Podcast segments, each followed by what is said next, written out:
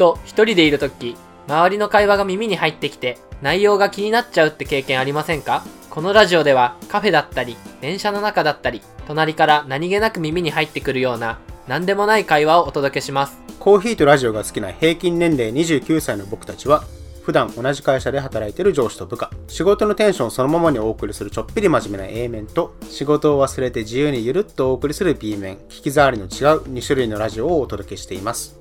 今回お届けするのは A 面。誰かに話したくなるような新鮮なネタが見つかるかもです。では始まりました A 面第3話ですかね。はい、よろしくお願いしおます。願いします。えっと、今回はですね、第1話の中でも上がってきたんですけども、はい。えースペース X っていう会社を起こしたイーロン・マスク。イーロン・マスク。はい。名前なんとなく覚えてますかね？覚えてますね、はいなんかどっかでお会いしたことはない。お会いしたことあるんですか？お会いしたことはない。めちゃくちゃ羨ましいんですけど。はい。名前は覚えてます。で、えっと実はこのイーロン・マスクっていうのはいろんな会社をね立ち上げた人ではい。実はそのスペース X の前にはですねペイパルっていう会社ではい。クレジットカード決済をいろんなウェブサイトとかでできるようにした会社なんですね、いわゆるキャッシュレス決済とかの元になるようなうんうんサービスをある種立ち上げた人でもあったりするんですねすごく先見の明がある人です、うん。えー今日はそのイーロン・マスクにちょっとだけフォーカスをまず当ててはい。彼が手掛けている他の事業について紹介して最後に自動運転絡みの話とかっていうところをまた転はい新しいトピックとしてちょっとやっていきたいなと思います最初になんですけども、はいイーロン・マスクこの間第1話の時にはい。ロケットって話をしたじゃないですか、はいはいはでロケット以外の彼やってることがあってうん。地上の主に移動に関することを手掛けてるんですねまあ、宇宙への移動もやって、あ地上への移動もやって。そうそうそう。そうそういうことなんです僕らって今地方に住んでるじゃないですか、はい。結構出張とかで他の都市地方都市とか、うん。あと東京の方に行ったりとかするじゃないですか、はい。まあね北見君は結構運転とかね慣れてるから、うんあんまりねそんなに苦労を感じないかもしれないですけど、はい。まあ、でもなんか運転しててどうしても眠いとかいや、まあもちろん。って経験ないですか？もちろんしなくていいなら、しないですよ。ですよね、はいで僕とかはそんなに頻繁に車とか運転しないんですけど、はい。というのも移動時間もあんまり無駄にしたくないタイプなのでんなるほど。新幹線とかでずっとパソコン開いて仕事をしたりとかね、うんうんうんすることもあるんですけど地方から東京出るってなると、はい23時間とかそうですね。そこからかかっちゃいかかった。りとか仮に都市部だとしても、渋滞の問題とか、もうほとんど車に 乗らなかったですね。ね東京いる時って絶対の時間も読めないですし、そうそうそうそう乗ったら乗ったらで読めないっていうね,、止める場所もないですし。ねであるとしても高い、はいっていうところがあって、うん。イーロン・マスクは広い意味でその移動っていうことを手掛けてるって話を冒頭話したんですけどはい。彼が手掛けてるあるいは携わってる事業としてまず一つ目としてボーリングカンパニーっていうのはボーリングカンパニー。はいトライ ではない。あのこれラジオだから分かんないんですけどあのピンを倒す方のボーリングのフォームをしながら野球のストライクの声をするっていう 確かにあの。ボケを今のはそっちでしたね。挟まれたんですけど えっと進めますねはい。すいません。でこのボーリングカンパニーのボーリングっていうのは穴を掘るって掘る行為のことをはいはい。ボーリング機械のことですね、うんうんうんアメリカの方でももちろん都市部の渋滞問題ってすごく問題になっていてそれを解決しましょうというのが、このボーリングカンパニーがやろうとしていることですとはい。である映像があってですねこれボーリングカンパニーが発表した映像で YouTube の概要欄の方にも貼っておこうかなと思うんですけども、はい。まずアメリカのある都市部の映像が流れていて、はいすごく渋滞していますと。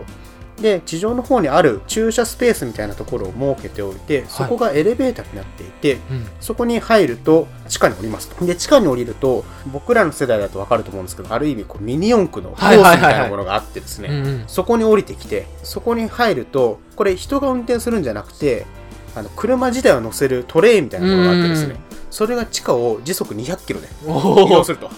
なるほど。で、200キロで移動して、えー瞬く間に目標値の近くまではい。行くと。まあ、つまり地下に高速道路作っちゃうみたいうな。考えですね。しかも自分で運転はしなくていい。運転しなくていい。うーん。まあ、無茶にも見えるじゃないですか。で、無茶にも見えるだろうなって思ってたことをやっちゃうのが彼で、はい。昨年の末頃にですね、もうあるんですか？ロサンゼルスの方で開通して。実際にビジネス始めてるかどうかは分かんないんですけども、はい。少なくとももう物はできて他の拠点でもちょっと掘ろうとしているとうんうんいうところまで行っています。はい。このボーリングカンパニーの名前についてネーミングセンスもちょっと面白くてですねはい。このボーリングっていう言葉は実は別の意味があって退屈なとか、うん。ボアの方。そうそう、ボーラーの方はいはいはいがあるんですよ。だから、退屈な会社だよっていうネーミングをしながら、実際やってみてる、やってることはめっちゃダイナミックなことをやってるっていう、なるほど。アメリカンジョークが入ってうる。なるほど、なるほど。ね。まあ、イーロン・マスク結構ジョークが好きなので、あの、たまに滑ったりもするんですけど、いや、まあ、数打つのって大事ですからね。数打つの大事なんで、そうそう。やっぱりどうしても資金調達が必要じゃないですか。うんすごいお金はかかおると思います。金かかるじゃないですか、トンネル。ル掘るって。そのために、まあ、イーロン・マスク自体がある種キャラとしてすごく立ってるので、はい彼が関連した商品だったら、まあ、結構お金になるんですね。うん。彼がやったことの面白いこととしては、ボーリングカンパニーの名前を冠した火炎放射器をですね、おお。なぜ火炎放射器か特に意味ないんですけど、意味がないんですか？これなんかネタじゃないく。あの、いや、これ本当に売ったんですよ。これ本当に作って、本当に売って、これでお金をある程度集めたっていう。使い道なさそう。PR には確かにいいかもしれないですけどね。っていう、まあちょっとした小ネタも挟みつつで、彼がもう一つ手掛けているハイパーループとハイパーループいうものがあります。彼自身が会社として立ち上げてるかどうかはすいません、私も定かではないんですけども、彼がですね、ちょっと前に構想自体はもっと昔から実はあったんですけども、まあ改めてこういった輸送手段があるんじゃないのって言ったもので、リニアモーターカーよりも僕はこれはちょっと進んじゃってると思ってるんですけど、うん。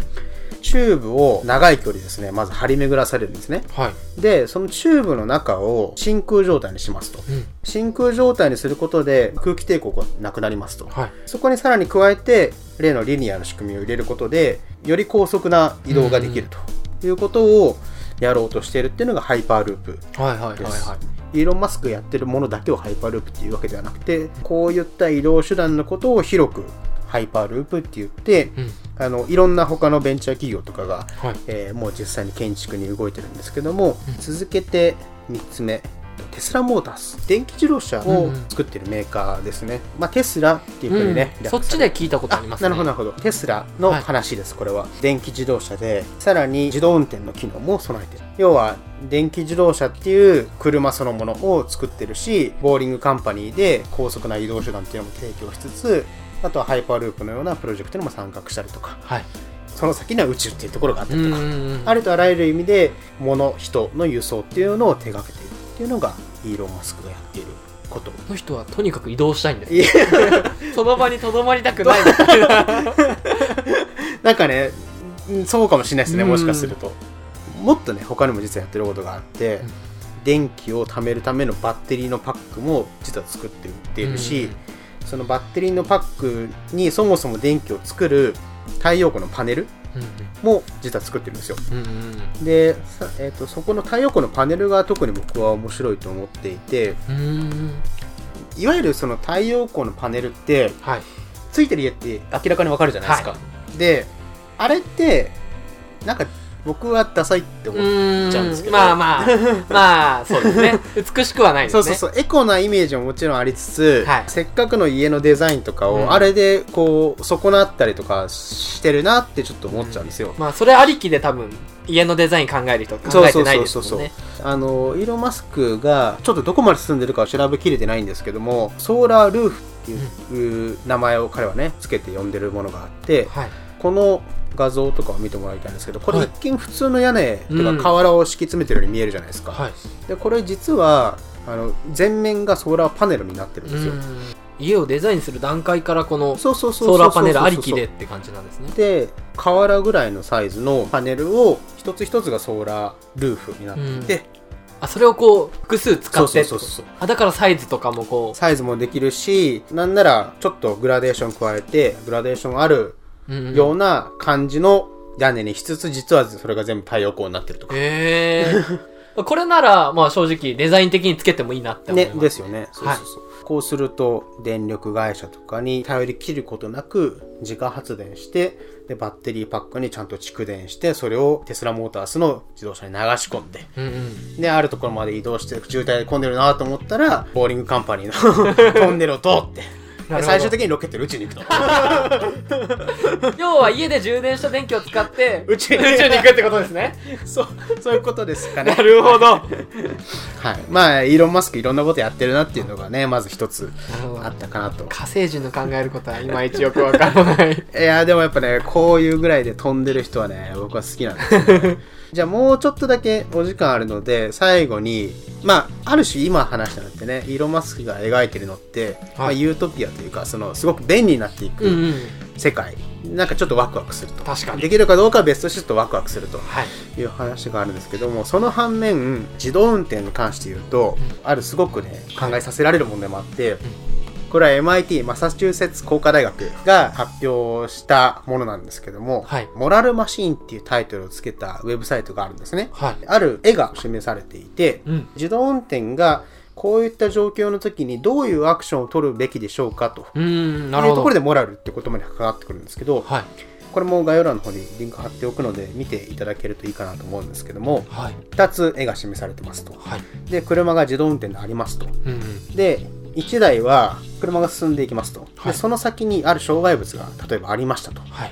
でその時に自動運転が結局何かしらの判断をしなければいけませんと。はい。その判断としてあなただったらどちらを選びますかと。はい。いう話で一つは自動運転が直進して障害物にぶつかってうん。車に乗っている人たちが死んでしまう。はいあるいは自動運転が避けて避けた先には 横断歩道があってですね。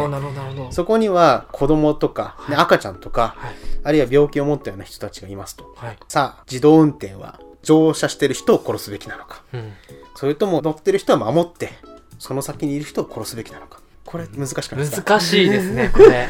でも多分おそらくなんですけど、うん。まあ、私がこう自動運転ではなくうん。